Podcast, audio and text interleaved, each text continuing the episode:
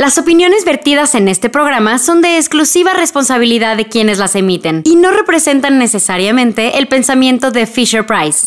Bienvenidos a otro episodio de Entre Ojeras y Sonrisas por Fisher Price. Ya me dijeron que grito mucho cuando digo esto. Ya, ya no te volé los tímpanos. Bienvenidos a... Y hoy, como siempre, tenemos a Lore, nuestra especialista que se especializa en que yo no diga tonterías. Y tenemos a Daniela Rueda como invitada especial. La invitada más joven que hemos tenido en este podcast y la más joven de la mesa. Yo soy la más vieja de esta mesa hoy. Ay, no parece. ¿Verdad? Es que nunca me drogué. Empezamos. Fisher Price presenta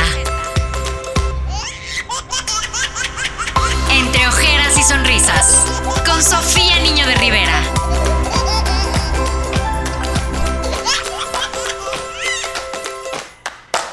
Invitamos hoy a Daniela porque también es mamá primeriza, pero es mamá primeriza a los 25 Cinco. años. Entonces mi primera pregunta va a tener que ser a fuerza. ¿Fue a propósito? No. Ah, sabía. ¿Quién no me fue debe dinero? ¿Quién me debe dinero? propósito, pero eh, sí fue deseado, que es lo importante. Ah, claro, Eso. claro. Pero, o sea, obvio, porque en el momento que te embarazas ahí puedes decidir si sí o si no. Exacto, te lo quedas. exacto. Entonces decidiste que sí. Exacto. Y wow. Estuvo súper bonito. Bueno, la verdad yo me enteré que estaba embarazada como a los dos meses y medio y no me doy ni cuenta. O sea, podrían haber pasado mucho más tiempo y no me hubiese dado cuenta si no es por mi chico, porque literal, o sea, sí nos estamos cuidando, pero fue como en un vaya, una falla, un cambio de pastillas. Entonces, eh, cambié mi método de planificación y en esos momentos que cambié mi método de planificación, pues yo no tenía en cuenta que tenía un retraso porque normalmente cuando, cuando empiezas a, o sea, comienzas a planificar con otro método distinto, se puede o atrasar o llegar más seguido, que era lo que me, me estaba pasando. Pero es vaya, así de complicado ser mujer, chavos. Empiecen a tomar pastilla ustedes. pero Todavía no vaya, existe, pero así sí. fue, pero bueno, muy, muy contentos. Los dos estamos muy felices, que es lo más importante. Pero él fue el que te dijo, oye, No, él fue el que llegó así como un día, como yo estaba ahí normal en, la casa y me dice como, mira, hazte una prueba de embarazo y yo, pero ¿por qué? Acabamos de llegar de un viaje aparte súper largo que hemos hecho y fuimos a parques y un montón de cosas y, eh, y como que yo me estaba sintiendo mal, pero yo dije, ah, es, es normal de la vida de mujer. Y nada, de repente me llegó la prueba y yo como me dio mucha risa y yo dije, bueno, me la voy a hacer y me la hice y positivo y yo, ay, fuiste y compraste la prueba más chafa del de la farmacia y me la trajiste. Entonces, ya luego fui al doctor porque estaba, me estaba doliendo la espalda. Y yo dije, bueno, y el doctor, no, todo está bien, qué raro. Y yo, "Mm, bueno. Entonces él me trajo otra prueba que dijo, esta es, me dijeron que si te fallaba, te devolvían el dinero. Y yo, ay, sí. Entonces me la hice y otra vez me salió positivo y yo dije, no.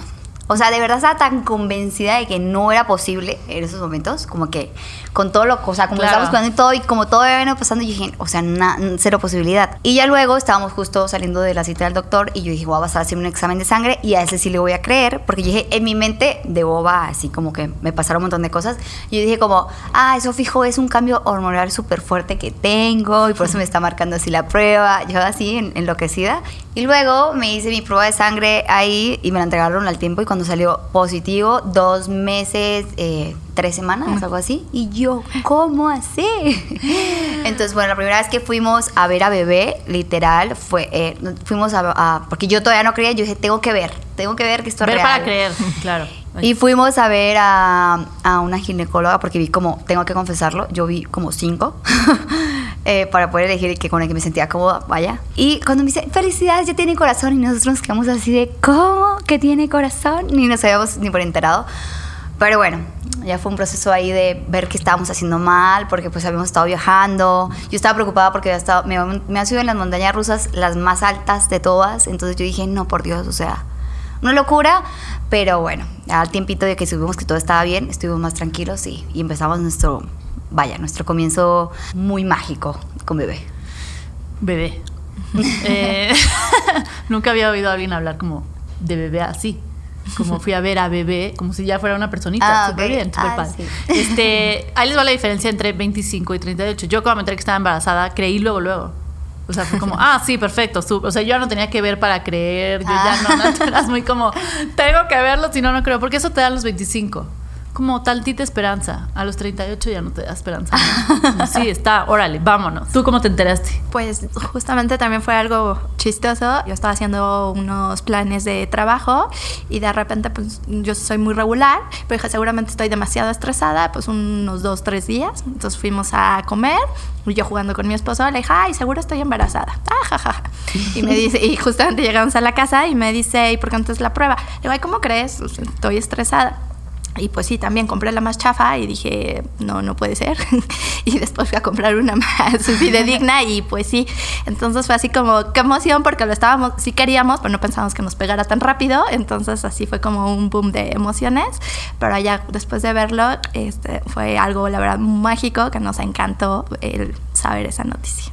Qué bonito, qué bonitas sorpresas, la verdad.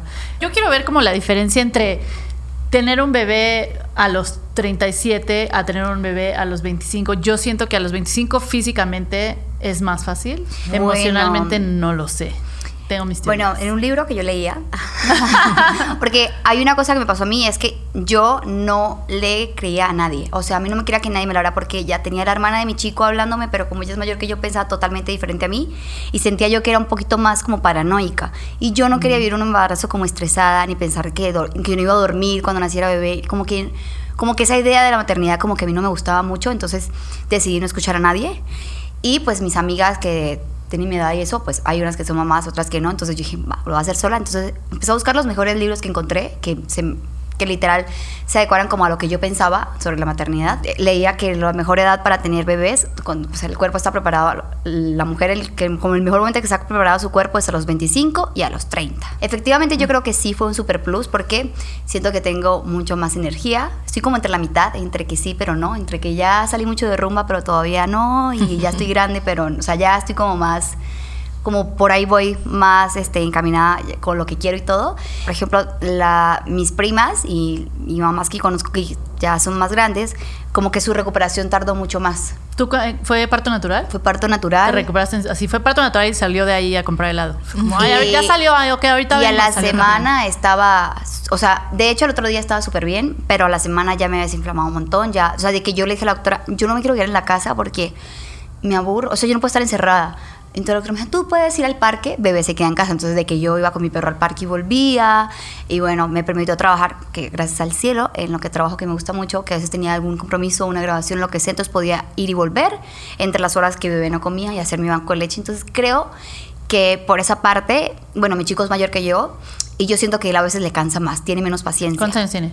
Eh, 32. Ah, bueno. No la estoy pasando tan bien mayor. yo en este podcast. Entonces, O sea, como bueno. que, pero sí siento un poquito la diferencia en que él se cansa más. Entonces, eh, yo creo que... Ve cómo lo dice. Fue Como, ah, pobrecito, es que se cansa más, que viejito es. No, no, no, no lo digo por eso, sino, bueno, igual los hombres tienen menos paciencia. Ah, nos tienen menos todo. y menos habilidad para eso, pero, por ejemplo, él me comenta, me dice, es que cuando cumplas 30 vas a ver que no es lo mismo desvelarte, no duermes igual. Y yo, ok, o sea, como que X. Igual yo siento que ser mamá es como totalmente diferente, pero, pues sí, él me dice a veces como eso y yo quedo como, ok. O sea, yo a tus 25, a tus 25, a mis 25, ni siquiera pensaba en qué tipo de mamá iba a ser. O sea, tú ya tenías como pensado eso o lo pe- empezaste a pensar porque No, yo siempre quise ser mamá. Ah, ok, siempre me encantaron los niños, siempre, siempre. Y de hecho ya lo hemos platicado con él, pero yo le decía, dame unos tres añitos más, ya como por mis 28, que ya yo haya terminado de hacer unos viajes que quiero hacer, unas cosas que quiero hacer, y ya íbamos armándolo, porque yo no quería tampoco, yo decía, bueno, máximo a los 30, porque ya después de los 30 en adelante me preocupaba, porque yo iba a decir, como que más... O sea, bueno, depende, depende. Lo que yo pensaba, es como de que si me preguntabas esto desde pequeña, yo siempre tenía claro, y mis compañeros se reían en el colegio, porque cuando me decían, como mi vida, y yo no, a los 30 voy a estar casada, voy a tener hijos, bla, bla, bla, como que depende de como cada Quería ser mamá joven. Mm, mm, bueno, sí y no. O sea, quería ser mamá en general. Ok, Vaya. ok. Pero t- muchas personas piensan como tú, como que después de los 30 ya es como, uy, no, ya se te está acabando el tiempo, Ajá, ya se te están haciendo pasitas los huevitos, o ovarios, óvulos. Óvulos. óvulos, Gracias, ¿ves? y yo tengo la teoría de que físicamente puede que sí te recuperes más lento y demás, pero emocionalmente y mentalmente tal vez es más fácil después de los 30 que a los 20, porque yo a mis 20 no sabía ni quién era, no estoy diciendo que no sepas quién eras, pero no sabía ni quién era. Esto puede ser, fue- puede ser un episodio muy agresivo, no lo es, chavos, nada. no lo es. No sabía todavía quién era, qué quería, todavía no hacía muchas cosas que probablemente quería hacer, que ni siquiera sabía que quería hacer. O sea, yo empecé a ser comediante a los 28. Entonces a- ahí cambié mi vida. Entonces, si hubiera tenido un hijo, probablemente no hubiera podido. Como que yo siento que a los 30 ya estás, tienes más paciencia porque estás más cansada. Ya no, ya no quieres ni siquiera regañarlo porque es como, ah, no vale la pena. Efectivamente, de hecho hay estudios que, que nos comentan que justamente las ventajas de tener 30 y tener bebés a esa edad es que tenemos mayor este, madurez. Esta parte también de la, de la fiesta y de la parte social, como que ya la pasaste, ya estás como más centrada en, en lo que quieres. Es una decisión más, más pensada, es una decisión en donde ya eh, tú quieres hacer eso, sabes lo que este, todo lo que va a implicar el cambio. Nunca estamos preparadas ni a los 25, ni a los Sí. 30, ni a los 50, pero bueno, como que lo tienes más en mente el cómo va a ser. Definitivamente, este, los cosas negativas que tenemos es, pues no hay tanta energía, el parto, pues no es lo mismo. Siento porque que se te caen también to- más todas las partes del cuerpo. Es- exactamente O sea, el cuerpo no, se vamos a comparar cómo quedó su cuerpo con, con el mío, pero Ah. estoy segura que no. Digamos que la gravedad fue menos buena onda conmigo, vamos a decirlo así. vamos a decirlo así. Porque a los 25 siento que te recuperas, sí te recuperas mucho más rápido de Sí, todo. yo perdí, o sea, yo volví a mi peso de antes a los dos meses. Ah, miren, ¿saben Dos? Yo ya me voy. o sea, pero bueno, la lactancia. Sí, yo también yo, o sea, sí. 100% eso me bajó así súper rápido. Pero yo creo que más que de edad, de pronto a tus 20 era diferente a mis 20. Eso el, seguro. El momento. Sí. Y de lo que tú querías hacer, el trabajo que tú querías hacer es totalmente diferente a mí. A mí, gracias al cielo, la oportunidad de, bueno, yo empecé a hacer, eh, yo trabajo en redes sociales, eh, empecé a hacer mi canal a los 21 y me vine a México, salí de mi país y ya llevo tres años acá, entonces ya tenía súper establecido todo lo que lo quería hacer y la oportunidad que me da el canal, la oportunidad que me da todo es que mi trabajo va a bebé siempre. Entonces yo cambié mi contenido y me puedo ir de viaje con mi bebé, puedo hacer, aprovechar todo lo que aprendo con mi bebé para compartirlo, puedo ir a todo, me llevo mis desayunos a mi bebé o se queda con papá en casa. Bueno, entonces, ¿tú también, crees que es más como, que- contexto que yo- edad? exacto, Sí, puede yo ser. creo que es más contexto que edad porque puede ser que tú a los 30 no sepas qué hacer. Tengo amigos que a los 30 no saben No, a los 38 no a sabes los- qué hacer tampoco. O sea, O- sí. o Yo a mis también- 25 trabajaba en publicidad y de ninguna manera había podido tener un bebé porque quién lo cuida, quién lo mantiene. Es- yo sea, digo que es más como en el momento en el que te toque, vaya. O- obviamente yo digo que, por ejemplo, no voy a decir, en cinco años sí cambió mucho, o sea, mis 20 no era lo mismo que ahora los 25 porque pues ya definí mi carrera, ya sé lo que quiero, ya más o menos, obviamente quiero alcanzar muchas más cosas, pero siento que bebé no es como una barrera para esto. Claro. Vaya. Entonces, como que por esa parte, como que me ha ido muy bien. A ti, a ti te llegan, o sea, como especialista, como personas de todas las edades, supongo. Sí. ¿Has visto la diferencia en miedos o en cosas que saben o no saben? O sea, las de 20 que las de 30. Sí, este, también hay estudios que nos este, refieren que justamente cuando eres de menor edad no tienes tantos miedos, sino como que te- eres más arriesgada, entonces hacen interactúan más con sus bebés, exponiéndolos, vamos así, Ujú. a poner a situaciones complicadas, que las mamás este, mayores pues empiezan a tener una sobreprotección a veces Es que no te ha golpeado tanto la vida a los 20, en los 20. Siento que es por eso. sí. Exactamente. O hay veces que me ha tocado como de las dos. Mamás pri- este, primerizas de veintitantos que no se dedican tanto a sus niños, ¿no? Entonces no los estimulan tanto y entonces este, pues ahí vamos teniendo una parte de rezago. Y también al viceversa, mamás grandes que tienen esta sobreprotección y entonces todo le resuelven a los niños y no permiten que los niños se desarrollen por sí solos. Entonces sí es como un, este, una balanza que puede ponerse para un lado o para el otro, pero sí los miedos creo que es algo que ambas, eh, ambas tenemos. Este, ¿qué, qué es lo que tienen? El primer este miedo es que el bebé venga bien. O sea, ese es uno como de los temores este, que se tienen. Otro este, es ya cuando nacen, la parte de los cuidados. Entonces, en esa es un miedo más de las mamás de, de mayor edad, de tú estás trabajando, quién te lo va a cuidar, cómo va a estar. Y cuando eres más joven es como de, pues vente conmigo y voy a estar. Sí. Entonces, e- ese tipo de cosas son más intrépidas, más aventureras, tienen mucho más energía las este, mamás más jóvenes que las O mamás sea, yo, este, más añosas. yo ahorita tengo sueño. ¿Tú tienes sueño? No. Yo tengo muchísimo sueño, por ejemplo. Bueno, pero por ejemplo, mi bebé siempre me ha dejado dormir. mi bebé me ha dejado dormir desde los 15 días que nació. O sea, cuando la doctora me dijo, Ya. ya, no es necesario que la despiertes, ya. ya, o sea, para que coma, ya puedes. Parece, bro, parece, parece que la pusieron aquí para que yo me sintiera mal. No, no, no. No, ¿cómo crees? No. No. En realidad, para mí sí es mucho de contexto el que tienes razón. Sí, sí edad, pero también mucho de contexto. O sea, en qué momento mental estás en tu vida. Digo, aparentemente a ti te fue increíble en absolutamente todo, desde que tu bebé duerme. O sea, es como ya. Todas las que van a ver o escuchar este podcast vas a ser como, ¿saben qué? Ya, las de 20 las odio, pero no te odiamos. No te. Yo no. Este. Pero no, no, no, yo tengo una amiga, yo tengo amigas que también son mamás de ¿Por que qué? a mi edad y ¿Por qué eso, y no les amigas va. que son mamás? Todas las de 25 ya se No, quieren no, no, no, no, Ah, pero, ok. pero más grandes. Más grandes. Ok. Sí, tengo amigas más grandes, y, pero también muchas personas de las que me siguen ahora son mamás. ¿Que tienen tu Menores, edad? mi edad o mayor. Claro. Eso es una realidad. O sea, eh, por ejemplo, bueno, también depende mucho de las culturas. Bueno, yo no quería ser mamá tan joven, pero no me molestó y estoy súper de acuerdo y súper bien. Pero hay culturas en las que las niñas de 21, 22, o sea, apenas, apenas te gradúas de la universidad, ya formas una familia, si tienes novio, y te casas y ya, chao. Sí. Entonces, como que también depende mucho de eso, pero Social. eh, a mí me pasa que me escriben mucho por redes de todas las edades, de 18, de 20, 21, 25, 30, lo que sea. Y sí veo mucho la diferencia entre las que sé que ya son mamás más grandes a las que me escriben que son pequeñas. Porque las más grandes son dramáticas. Entonces son como, ¿por qué no? ¿Por qué Luna nunca tiene medias? Y yo, no necesita tener medias siempre. Y las más chiquitas son como, ay, ¿cómo haces para, eh, para la lactancia? ¿O cómo pudiste darle lactancia? De hecho, era algo que platicaba con mi doctora de lactancia y es que eh, sí es más común que en las, las mujeres más, las mamás más jóvenes no den pecho a sus bebés. Porque tanto. no quieren que se les cuelgue el... Porque no, porque no quieren, mm, el- no quieren hacer el esfuerzo de intentarlo, de que si me dolió, o sea, como que somos más como que si me dolió, pues ya va. O sea, como que no, no le dedican tanto Ya. el tiempo a eso, como que No no, le ven la importancia tanto, a tanto a eso, pero depende, no digo que todas, porque por ejemplo yo sí súper, a mí me fue, con eso sí me fue mal, me fue mal bueno, con la... por lo menos una, una. Pero porque en, la, en, la, en el hospital, la clínica en la que la tuve, una enfermera como súper de la vieja escuela, me dijo, no, es que no te sale leche, o sea, mi primera noche, no te sale porque me estaba saliendo solo calostro, la doctora me dijo que era normal, porque tienes tapado. Entonces llegó a hacerme desquimasajes y a oprimirme a mi gusto, es que para que destapar mis glándulas, no sé qué. Y yo le dije...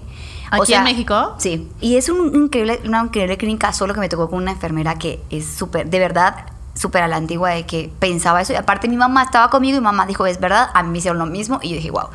llegó, me hizo eso y ya a las mañanas siguientes llegó mi doctora y le dije, doctora, no voy a, no voy a amamantar a mi bebé. No puedo.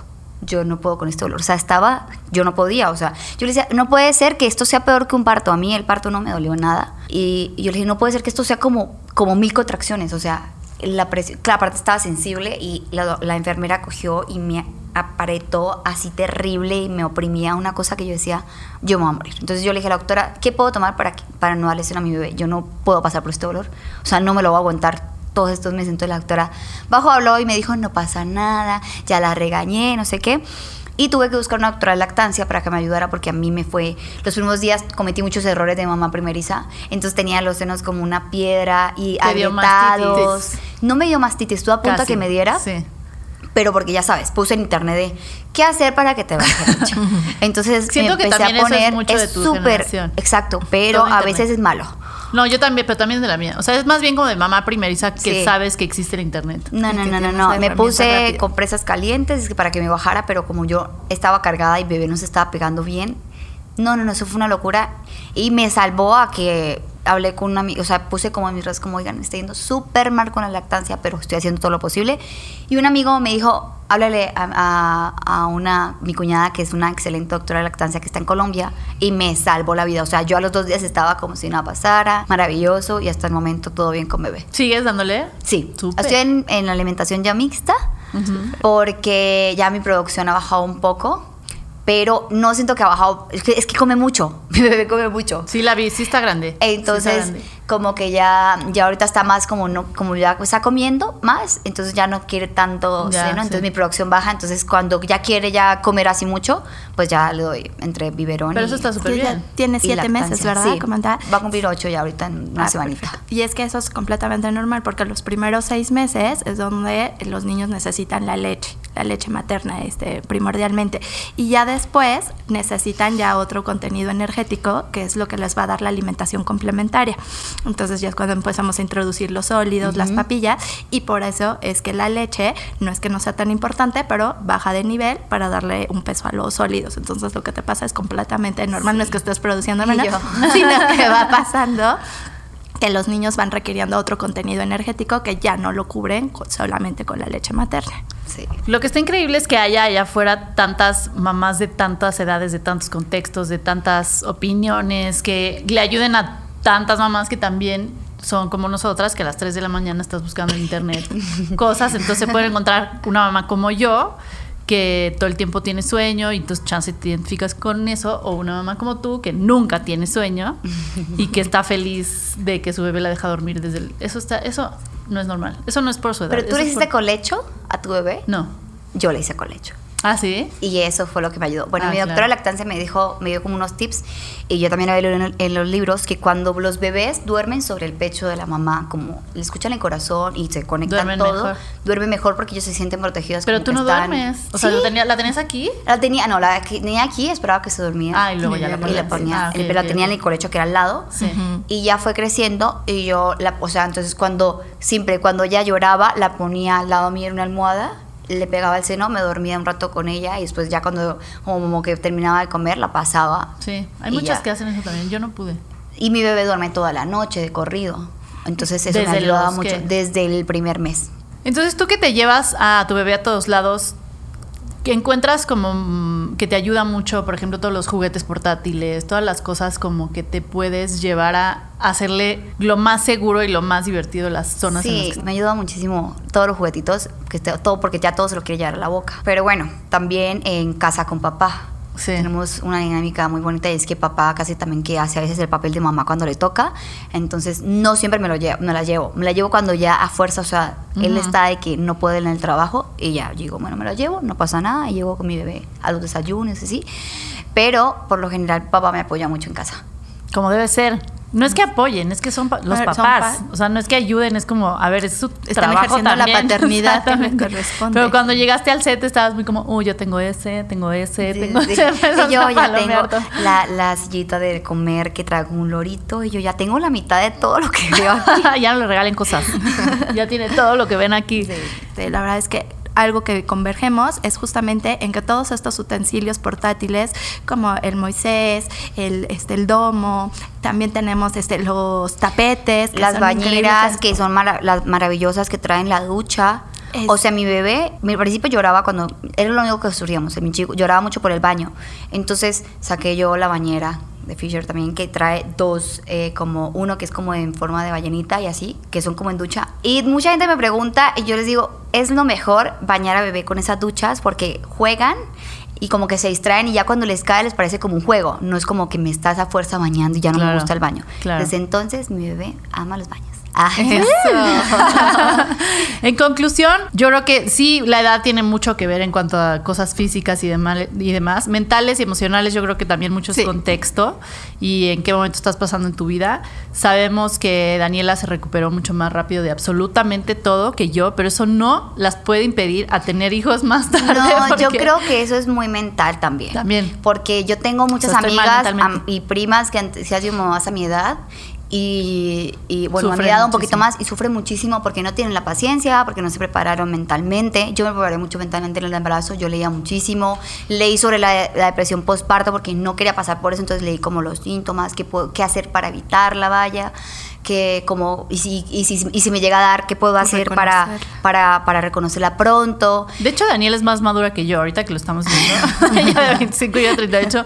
Daniela tiene como más todo puesto en su lugar. O sea, no físicamente, sino emocionalmente. Yo creo que sí, lo estás haciendo muy bien. Ay, Qué bueno que le hablas a tantas personas y que le dices tantas cosas buenas a tantas personas. Eh, yo también lo que he aprendido es que al final los bebés se adaptan a la mamá, no, el, no Sí, al revés. 100%, Tengas o sea. 25 o tengas 38, el bebé se adapta a la mamá porque así son los niños. Sí. Seamos niños. Y el problema es cuando llega bebé a casa y nosotros hacemos todo para adaptarnos a ellos. Porque mi bebé duerme con ruido, me la puedo llevar a cualquier lugar, eh, no le asusta nada, va por ahí libre de la vida, o sea... ¿No quieres adoptarme a mí? Ah. Suena increíble tu casa. Entonces, muchísimas gracias, gracias por venir. Ay, gracias Lore, gracias a ustedes por escucharnos o vernos. Nos vemos el siguiente jueves a las 12 con un nuevo episodio y entonces, seamos niños. Adiós. Bye. Esto fue Entre Ojeras y Sonrisas con Sofía Niño de Rivera por Fisher Price.